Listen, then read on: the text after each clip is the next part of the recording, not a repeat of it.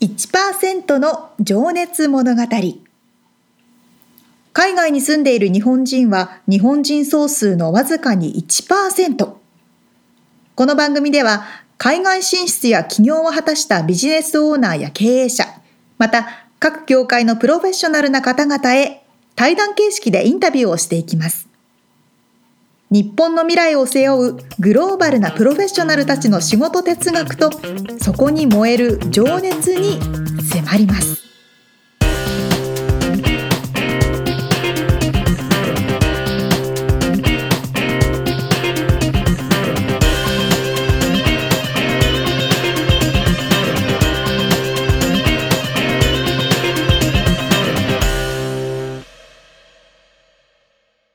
こんにちはこんにちは。第64回1%の情熱物語ですはい。最近ねそのアマゾンでいろいろショッピングをしててうん。見てるんですよネットサーフィンしながらはであの気づいたことがあってい。は私携帯のケースを変えようかなって思ってたんですけどい。うん。今までは携帯のケースただシンプルな透明なクリアので傷がつかないようにうん。。 iPhone を守るケースとかだったんですけど、アメリカ特にロサンゼルスって車社会じゃないですか。うん。でお財布を別に持って歩くっていうよりも、はいはい。携帯とカードはい1枚あればはい。足りますよね。はい。そうだからね携帯ケースもこっちで人気っていうふうにこう出てくるのは携帯ケースに1枚2枚カードが入るようになってるやつとかそれね。最近俺もね。財布まだ持ってんですか。言われた。言われて ね。えっと思った。うん、確かに確かにと思ったそうそうそうそう私の仲いい友達も携帯にカー確ドかに。 1枚入れそてうだよね。もうお財布は持ってないぐらいな感覚うん。現金使わないからねえ、じゃあ、さおるちゃんも。そそっち。派に移ろうとしてるわけだ。いやうんそう ね私ももうカード1枚でいいんですけまあいどいっちゃいいよね。いや本当に使わないじゃないですか。で最近なんかお店のポイントカードとかもアプリになってるからはいはいはい。別に持ち歩く必要もなかったりうんまあね現金使わないからねそうそうそうまあプラス携帯は持ったけど財布忘れてきたとか ね財布は持ったけど携帯忘れたとかってなることがなくなるよね確かに一緒確にかなにってるうと、んうんそうだねそうそうそうそうそれは思った俺も確かにだけどね俺は財布をなんか持ちたいんだよなうんわかるそれもわかるそうそうなの今その狭間にいるんですよいるよねうん その理由は、えー、なんだろうなまあ、俺はね名刺が入ってて財布にあお財布に入れてるんだまあ一応名刺でもあるけどそれはカバンの中に入っててあーなるほど、ね、仕事してる時はもちろんカバン持ってんだけど仕事してない時になんかあったらあでも名刺渡したいってなった時はいはいはにい、そっかそっか欲しいんだよね、まあ、名刺ぐらい別にもらったってしょうがないん だけどねでもないととあるのと違うしそうねねちょっと私たちのこの今の葛藤 をお伝えしました狭間におりますうんまたアップデートがあったらお伝えしますはいさあさあインタビューに入っていきたいと思いますが、今回はベーカリーカフェを営んでいるヒロ斉藤さんのはインタビューの最終回ですはい、どんなお話でしょうかえーベーカリーカフェキラリウエスト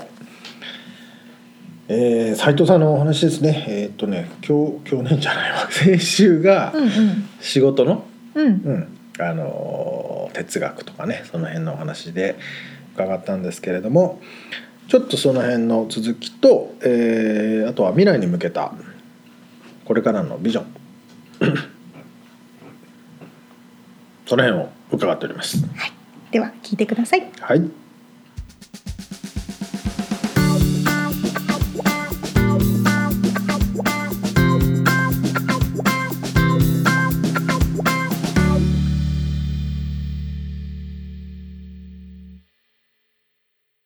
なんかでも仕事をこう例えば、はい、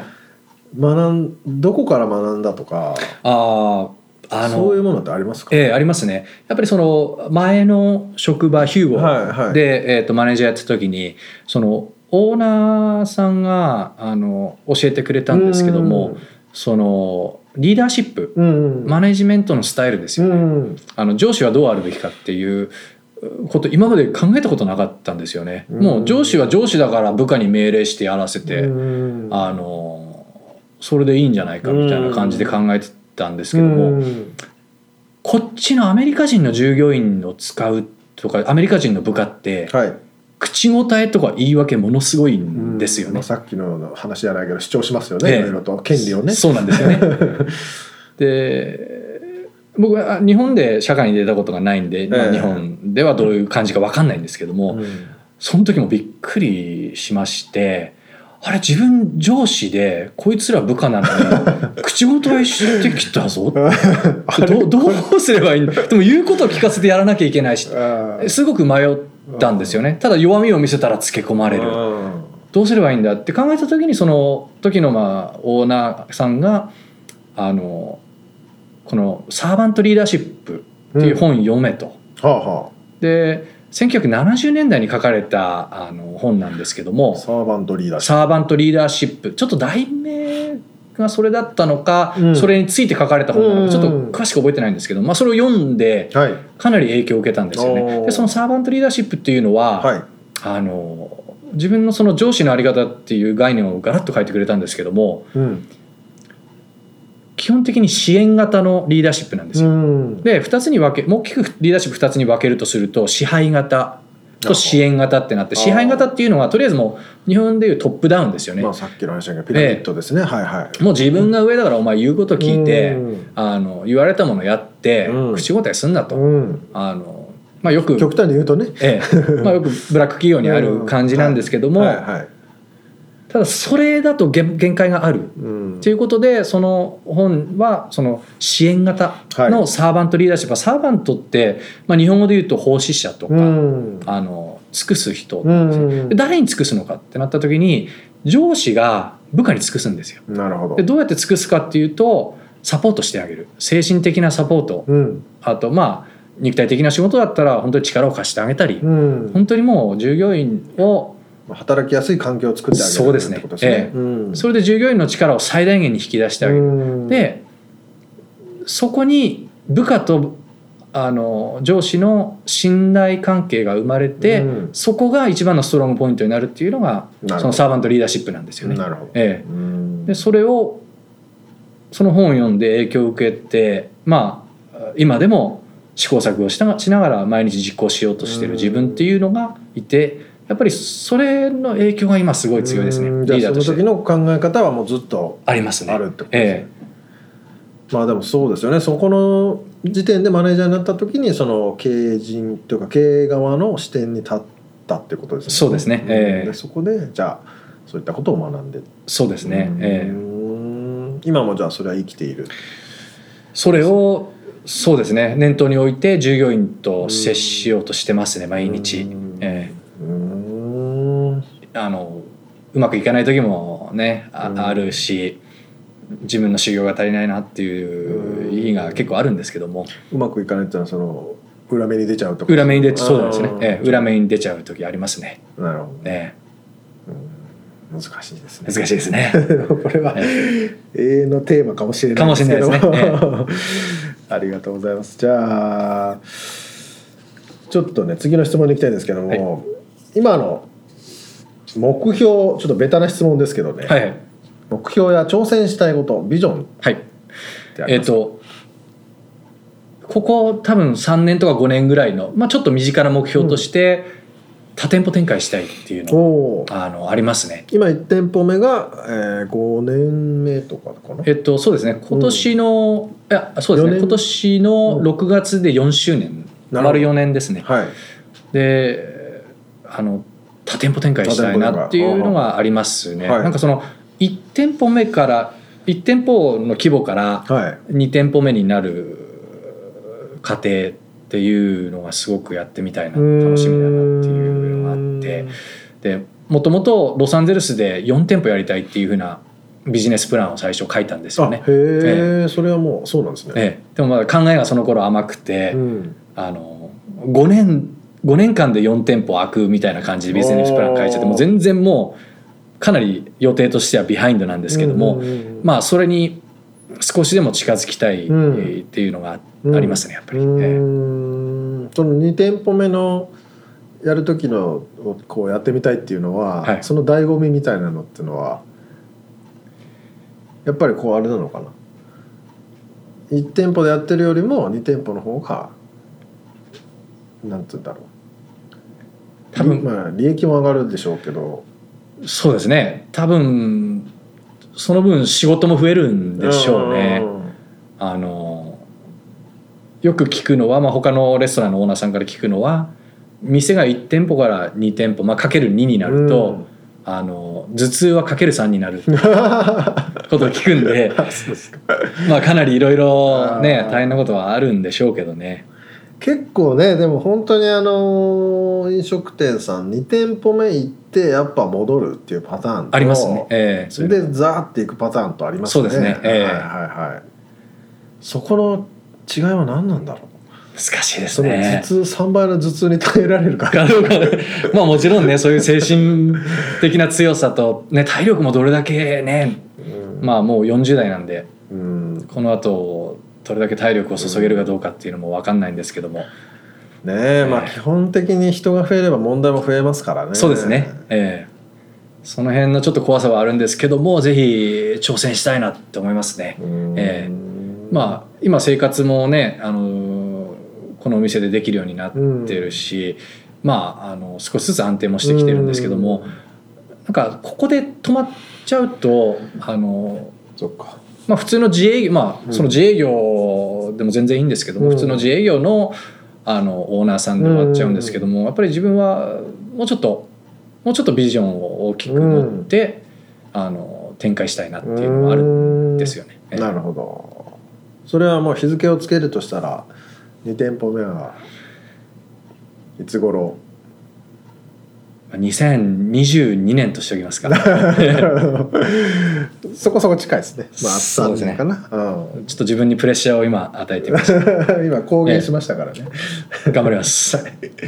楽しみにしてますじゃあ最後の質問になります、はいえーっとね今後活躍するであろう若い世代あと日本に在住のね、はいあのー若い世代まあその斉藤さんが高校の時にアメリカ行きたいなと思ってたええ頃のああなるほ自ど分をイメージしながらちょっとメッセージをいただけたらななるほとど思うんですけどもなるほどあの一言で言うと、はいチャレンジしてほしいってところですねううんん、なんかちらっとなんかニュースで見たんですけどもその高校生のうんなりたい職業ランキングベスト10とかっっていうのがなんかちらっとまあ最近ですかえーネネットかなんかの記事で見て、あのこれあの全然公務員の仕事が悪いとか、うんあの公務員になることがダメだとかって言ってるわけでもないし、うん公務員って素晴らしい仕事だと思う国とか地域をね支えてる仕事で素晴らしいと思ってるんですけども、うんその公務員になりたいっていう高校生が、うん多分ね女子でナンバーワンとかナンバーツーななんですね。で男子でナンバーフォーぐらいに入ってたんですかね。うんで全然いいんですけども、うんその公務員を選んだ理由として、うん安定してるからとか、うんあのボーナスもらえるから給料が安定してるからっていう理由なんですよね。うんでそれを聞いた時にちょっとなんかなんていうのかな悲しかったというかがっかりしたっていうか、うんあの思ったんで寂しかったんで正そう直、ですね、ええうんうんなんかそういう世の中なんだっていう感じがして、もっとハングリーにうんもちろん自分のやりたいことがない自分もやっぱり若い頃結構何になりたいかって具体的に分かんなかったりしてたんで、自分のやりたいことがないのってしょうがないんですけどうもん、もっともっとなんかチャレンジした方がいいんじゃないのかなっていうふうにし率直に思ったんですよ、うんそれ見た時に。でなんか動物とかううちさっき犬犬飼ってるって言ったんですけども、犬とかって毎日一生懸命生きてるんですよ、うんとか動物とかってそうじゃないですかもう確かに自分の食うのに多分野生の動物とかそうですよねうん食うのに一生懸命生きるのに一生懸命ですよねそりゃそうですねあのあれ見てるとなんで人間だけが安定とかあぬくぬくとした生活求めてしたがるというかねねうんだからやっぱりまあもちろんね人間社会と動物社会って違うからうん同じように動物のようにいけねうん毎日サバイバルしろっていうわけにはいかないんですけども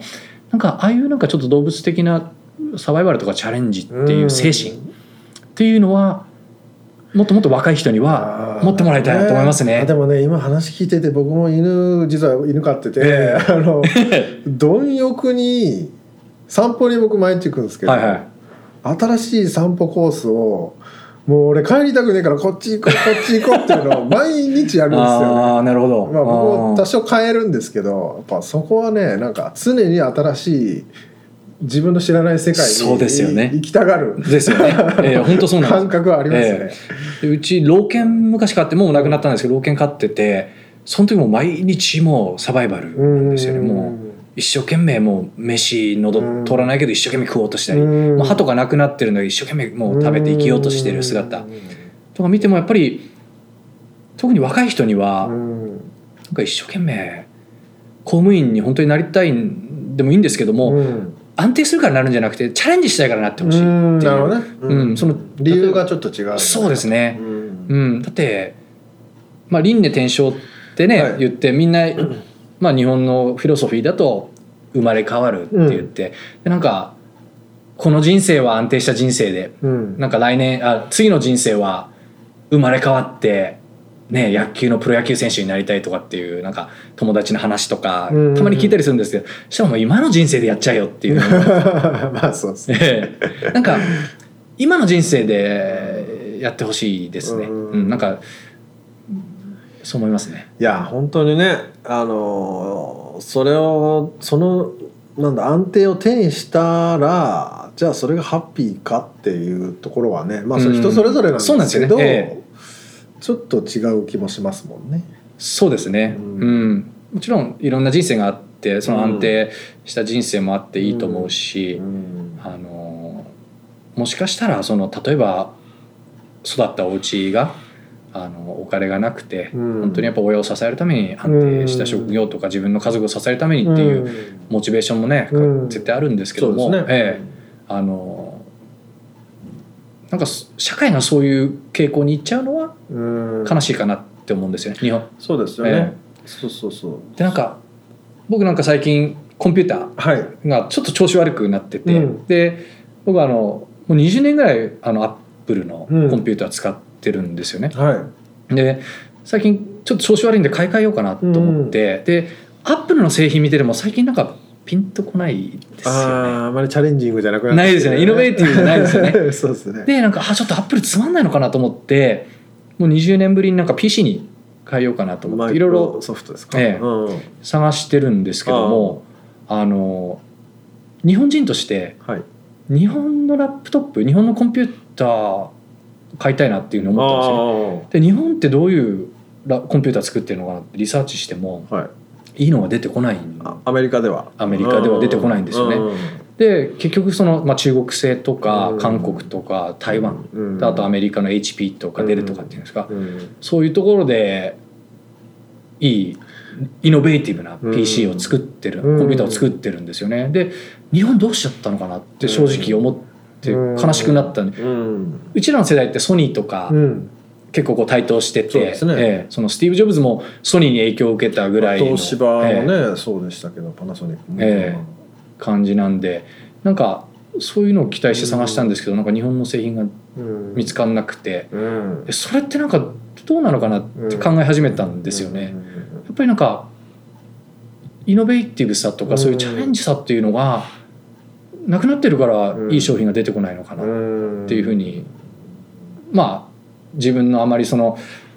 電化製品には知識のない中で考え始めたんですけどどうなんですかねあれうね。んまあそのねマーケットがその携帯電話とかにおいては飽和してきてるから、うんあのまあもうっていうか iPhone がもう全部これでもう完成品みたいな感じになってきてる部分はあるのかなとも思いますけど、思いますねだから今まあチャレンジしてないわけではないと思うんですけど、うん今はちょっとそういう時期ではあるかと思いますなるほどだから次またね、何年後かにまたすげえもんが出てくるのかもしれないと期待はしてますそう ですね、ええ出てきてほしいですね。そうですよねええ日本もねだから今はしゃがんでるというか次ジャンプする前のうん準備段階なのかなと、ええそうですねあの 考えればね、えあのなんか楽しみな部分もありますけど、まあ、確かにでも確かにね現状ちょっと寂しい部分もありますよね。えうんと思うんですよねなんかやっぱ日本がすごく好きだからうんちょっとなんか厳しい言い方かもしれないけどい言わなきゃなと思うんですけどはも、い日本人の良さってその勤勉であったり、はいまあ、言われた仕事をきちっとできるとか、例えば外国のものを日本に持ち込んでもっといいものに変えてうん売ることができると改良してね,、ねはい改良しそういうのが日本の持ち味で、そこの良さってもう日本人ずっと今何十年もやってきてるんでなくならないと思うんうですね、んうんただ日本人にやっぱ足りないものってまあ日本の外に出ていろんな人といろんな文化の人と接して思うんですけどもやっぱりそのイノベーティブさとか、なんか自分の枠から出て物事を自由な発想で考えるっていうのがんやっぱり日本人ってうん弱いのかな自分を含めてですよは僕も含めて思うい時があるんですよね。うんうんね、それをやっぱり僕もそれはかその教育とかもねやっぱりええ関係してるんでしょあるのうかなと思いますけどねね。ええうん、でもおっしゃることはすごくわかります。そういう中でなんか若い人にはもっともっとねうん、チャレンジしてなんかこのね、僕も応援したいしなんかこうアメリカで名前を聞くようなうん、会社とかうん製品を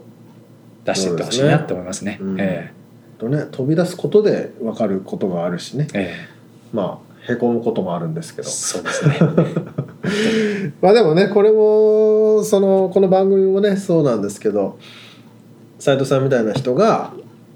こうまあビッグにっていう言い方もあれですけど活躍してもらって。あの海外でこんな活躍してる人がいるんだなっていうのがちょっとでもね伝わるとまた俺もやってみっかとそう思でうすね人がねええあの増えるかもしれないんで斉藤さんでもバシバシ活躍していただいてよろしくお願いします。 キラリと光る存在にねあまあうまいですね。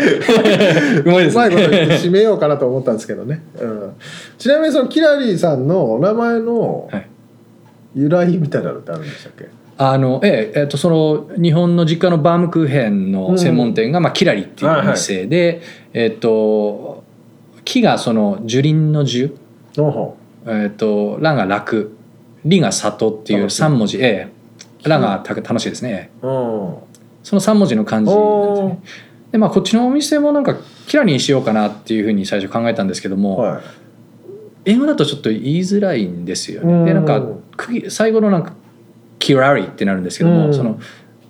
区切りがちょっと悪いような感じがしてうんでそこに「ウエスト」ってうん T で終わる「ウエスト」っていうつけるとなんか区切りが良かったんでなするよほね。どねでウエストってまあ西なんで、はいまあアメリカ西海岸はいで、まあ、日本からずっと左回りだとうん最西端ですよねまあ日カリフォルニ本アがこっちから見るとファーイーストですからねそうですよねんえ向こうからするとじゃあイースウエストウエストなんですよねなるほど、うんそれでまあキラリウエストっていう名前うんにしました。そうかそうか。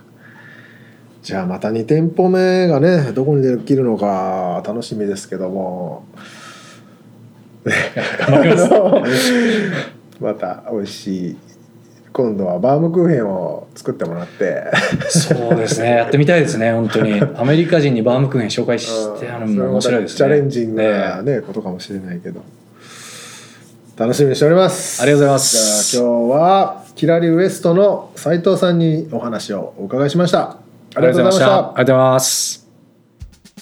ます。お話に出てきましたけどうん日本の物価日本の上司の関係性とほうやっぱりアメリカの上司部下の関係性って全然違うと思うんですよね。うやっんぱりそこをどうこう平等な形だけれども、いいうことを聞いてもらって、うん全体的にいい方向に持っていくかっていうとこうろで、ん支配的っていうよりもうん支援型の、うんねお話に出てましたけどサーバントリーダーシップはいとね言ってましたけど本当でもそうですよね。それはすごく、うん大体あれって言ってもやんないっすよね。いやそうやんないんです よ多分ね今日本の若者も変わってきてると思うの で求めてるリーダーシップ像っていうのうはん斎、藤さんがおっしゃってるようなものになってきてると思いますよ、うんそうだよねうんまあ、だってなんでやってんのかはが説明できないとねそうそうそう理由そがうないのにやれっていう、うん、それはやんねえよっていうそうそうそう僕 も思いますからそうみんなねみんなそう思うし、ねえ、確かに自分の意見を持ってる間違ってても強く言ったり間違ってなくても強く言ったり関係ないけどとにかく主張する人が多いから、アメリカそうはね自分の権利をね主張しますからね、うんそうそうそうそうそう、うんそれはそれででも尊重すべきことなので、そうですねうん、だからやっぱりなんか最近ね僕そのモチベーションっていうものうんうんをちょっと深く考えねばならないなと思ってて、ほうまあ、自分のモチベーションもそうだしええその手伝ってくれてるチームうんうのんメンバーとかうんのモチベーションを、うーんまあそれがだからなんつうんだろうねあの僕も自分も、うんあの年を取ってくるとモチベーションも変わるじゃん、沙織ちゃん変わもりもましすかねしたらうんね。変わります変わりますうん前とは違いそまうそすうだかねらなんかこれを自分で自分をコントロールするじゃないけど、うんうんうんなんかなんつうのかねやっぱ楽しくやりたいし、そうでやすりねがいも感じたいし、うんうんうんこうなんだ同じことずっとやってても飽きてくるし、確かにそうですこよういねろんなことをねなんか最近ちょっとうまく説明できな いけどいいろいろ深いとこ考えてるやわいけでやすいねやモチベーションとは何だろうっていうことをうーん確か今度に確かに書かないとと思ってるとこです。ねそうかそうかでもそういう意味ではキラリー・ウエストの2号店3号そ店っていうところに新しいモチベーシそうョなンんがだそうそうあそうるからだから斉藤さんにとっては今のところが安定してきてるんで、うんうんうんうんこの次の挑戦にねそうですよねシフトしていくところだと思うんですよね。もう2022年にはっておっしゃってましたからね、そうね結構早いよ 2, 二年っいてや早いですよお店オープン2年は早いですうんよバームクーヘン食べれるかもいやねちょっと本当楽しみにして ます本当にいろいろありがとうございました、ありがとうございます楽しみにしてます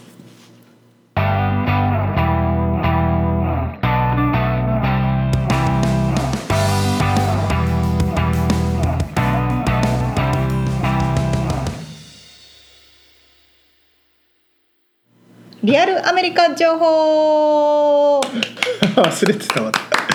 いやよさあこのコーナーで はロサンゼルスから最新のビジネス情報、生活情報をお届けしていきますおっすおやばいくしゃみが出るぞえ 大丈夫でしたいや今思い出したんですけ ど、あのアナウンサー時代にニュース読んでるじゃないですか、うんでも人間ってくしゃみとか出るじゃないですかそうですねでもどうすんのくしゃみとかしたら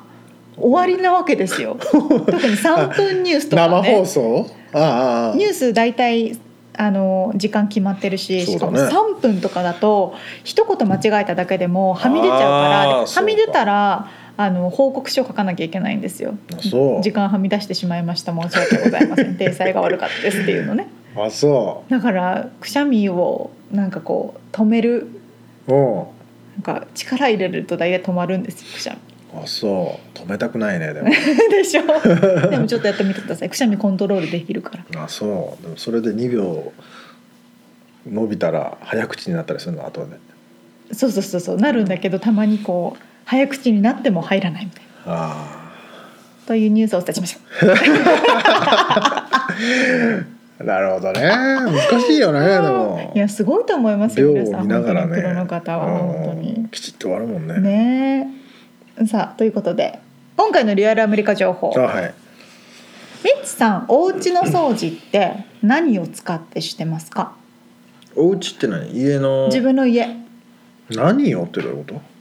じゅほうミッチさんのそうそうミッチさんのお家の床って何と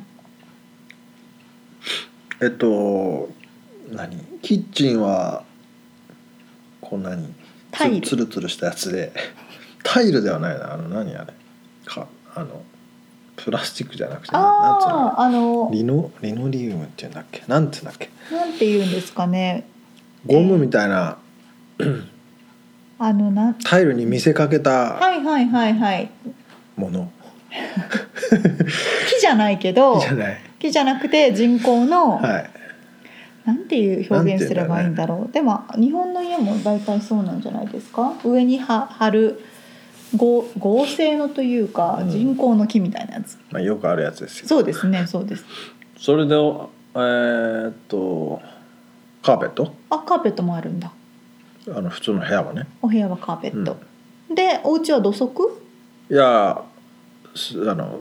脱ぎますよ玄関で靴を脱いキッでチンだけストリップ履いてますああなるあとは素足素足というかまあはい靴下というか、はいおおなるほどなるほどじゃあちょっと日本に近い家庭内の床ですねそうか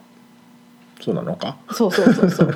畳はないけどねあそうそうそうそううんでも日本でカーペットのうちって多いあんまり私あないような気がする、まあでも最近はあれじゃないの洋風の家が多いんじゃないの増えてきてるんですかねうん、この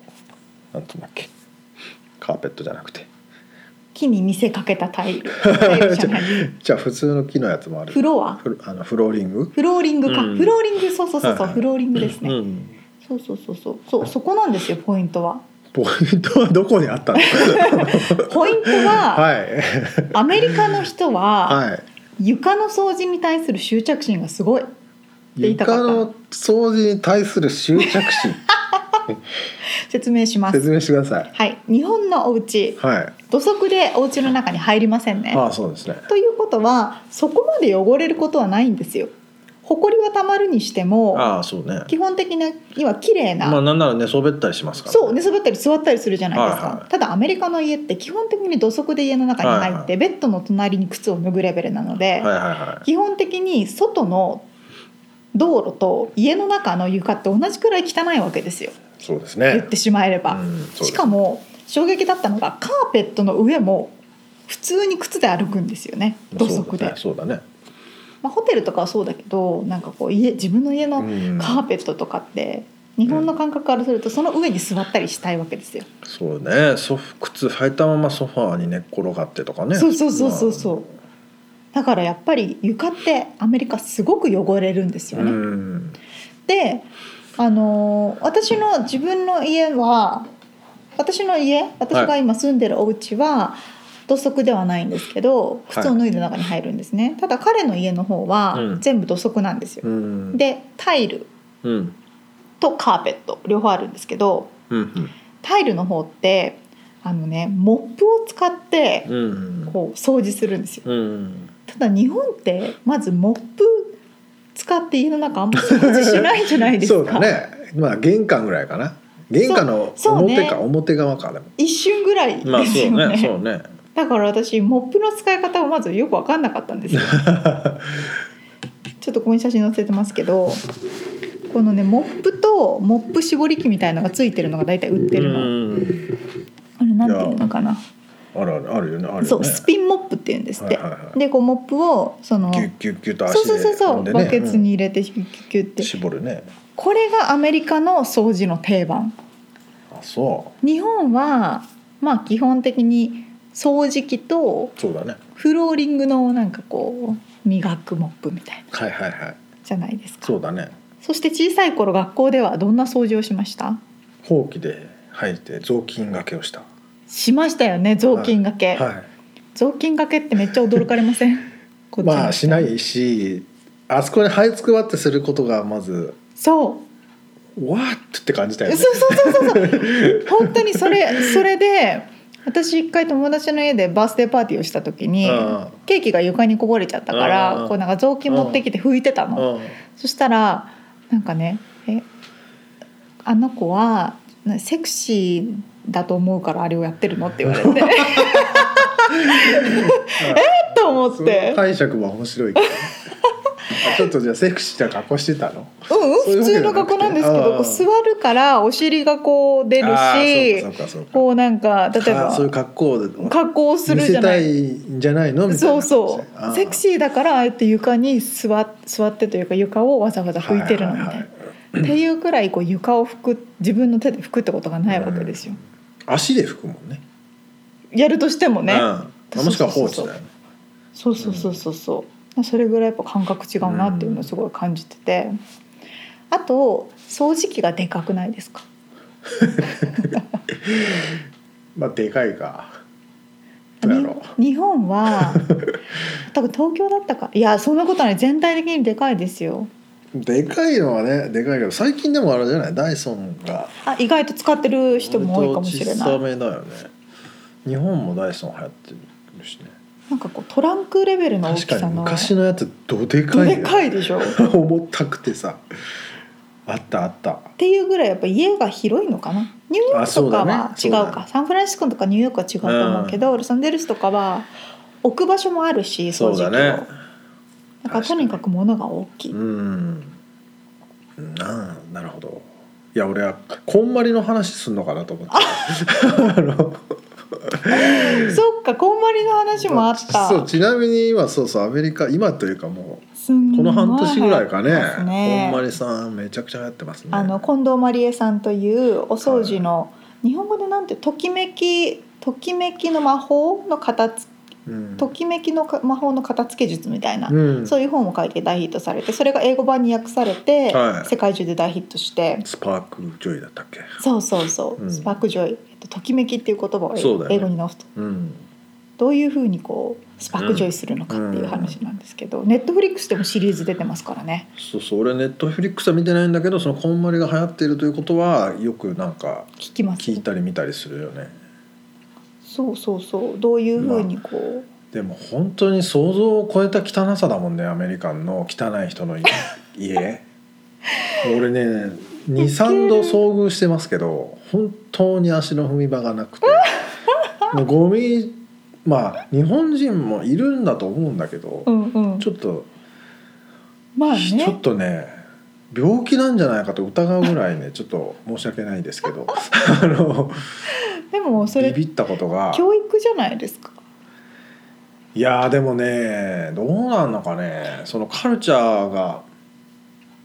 まあ、違う、まあ、教育か、まあ、そうんそれぞれ人によるのかな。学小学校で私たちって掃除をしなきゃいけなかったじゃないですか、うんうんうんただアメリカは掃除は掃除の人がお金を払われて雇われそうそうそてうやるものだからしたことないんですよそう掃ね除したらあの人の仕事がなくなっちゃうからあーそうそうそうそうそうしないっていう考えだもんね。そうですよねうんだからそうしたらもし家で掃除の仕方を教わらなかったまあ、らそうだよね。掃除はできないうんわけですもんねそうだねまあという僕もあんまり掃除は得意じゃなくて、うんうんうあんの奥様がですねうんやってくれやっててくれてるのが大変助かっておるんです がもっと大きな声で敬語になります けどあーでもねその日本のだから なんだ掃除のカルチャーってこっちでニュースになるぐらいすごいもんね。うん、すごいすごいすごい綺麗好きってうん言われてる、うん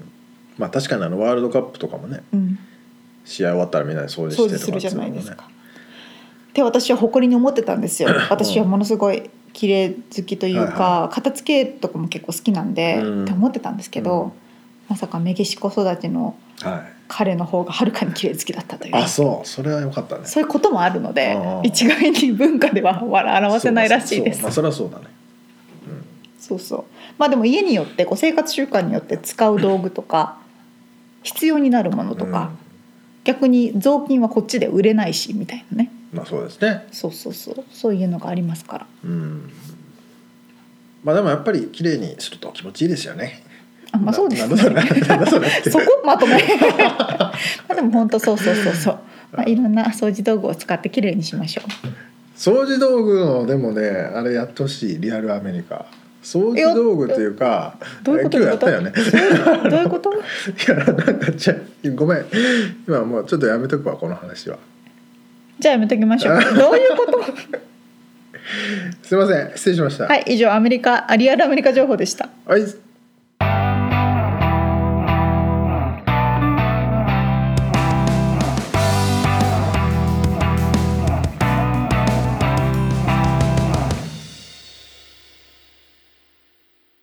では締めのコーナーですはい。質問のコーナーはい。小学校の時に流行った遊び覚えてます小学校の時に流行った遊び。あ、何をして遊んでえたか、ー、っとミニ四駆とか。えああそうかそうかそうか確かに流行ってましたねラジコンとか。そうかそう確かにお年うんう玉んでラジコンを買うのが楽しみで楽しみでって感じでしたね。あーはいはいはいはいはいそっち系か私あの学校で遊ぶ遊びをね思い浮かべてました何ですか軽泥とかああそれはもちろんねありましたよ。氷鬼泥系って言ってたから泥系か軽泥かみたいなのありましたよ ね氷をねってなんだっけあータッチしたら固まっちゃうやつあーは S 字とかはえー、わかんない。あれかなんか S の文字書いてその周りをぐるぐる回る遊 何それ面白いですよ。 びすごい面白いですそうそうまあでも何しろ面白かったよね。うんそう全てが縄跳ねびも面白かったし。すごいですねだって縄飛んでるだけで楽しいんじゃですよあ、うん、そうだね。 じゃあでもあのお大縄跳びっつうのみんなでやるやつあったあったせーの一こう順番ににさこうやって、うんうん、八の字のやつそうそうねそうあれとか今思うとちょっとやりたいよあね確かにあれ楽しあいチームワーク生まれるしねそうそうそう順々に増えてくパターンもあるしねそうそう確かそうに緊張するしね割といやほんとほんとほんと引っかかった時の ねは励まし合いとかねであと二重跳びの時にペチって顔に当たる超痛いあれ超痛いな今ちょっと思い出した実はねうちに縄跳びあんだよねでも今そういうふうに思い出して縄跳びやりてえと思って、うんそう今うちにあ勝っるたやりましたやったやったんだ痛かったでもあの時のなんかこう楽しさと今の感じは違いますからねなどういうこと いやなんかわかんないけどトレーニングでやりません今いやトレーニングは別にし てないえじゃあ普通に楽しく縄跳びと か、はい、お嫁さんとあウケる二かわいい重あやとびが何回できるかみたいえなそうなえなんか楽しい夫婦じゃないですかめっちゃ面白いな楽しいですよさあ皆さんはしょうもない話です何をして遊びましたかそうだねさあさあさあ今日インタビューでお届けした内容リアルアメリカ情報のはいインフォメーションはブログの方に掲載しております podcast.086.com podcast.086.com または1%の情熱物語で検索してみてくださいはい、えー、コメントレビューもお待ちしておりますはい次回からはまた新しい方のインタビューになりますねそうですね キラリウエストの斉藤さんのお話面白かったですねねえバームクーヘン楽しみにしておりますはい来週からはまた決まってないんですけど新しい方の話楽しみですどんな方にインタビューしようかなっていうのは頭の中にあります結構ないです、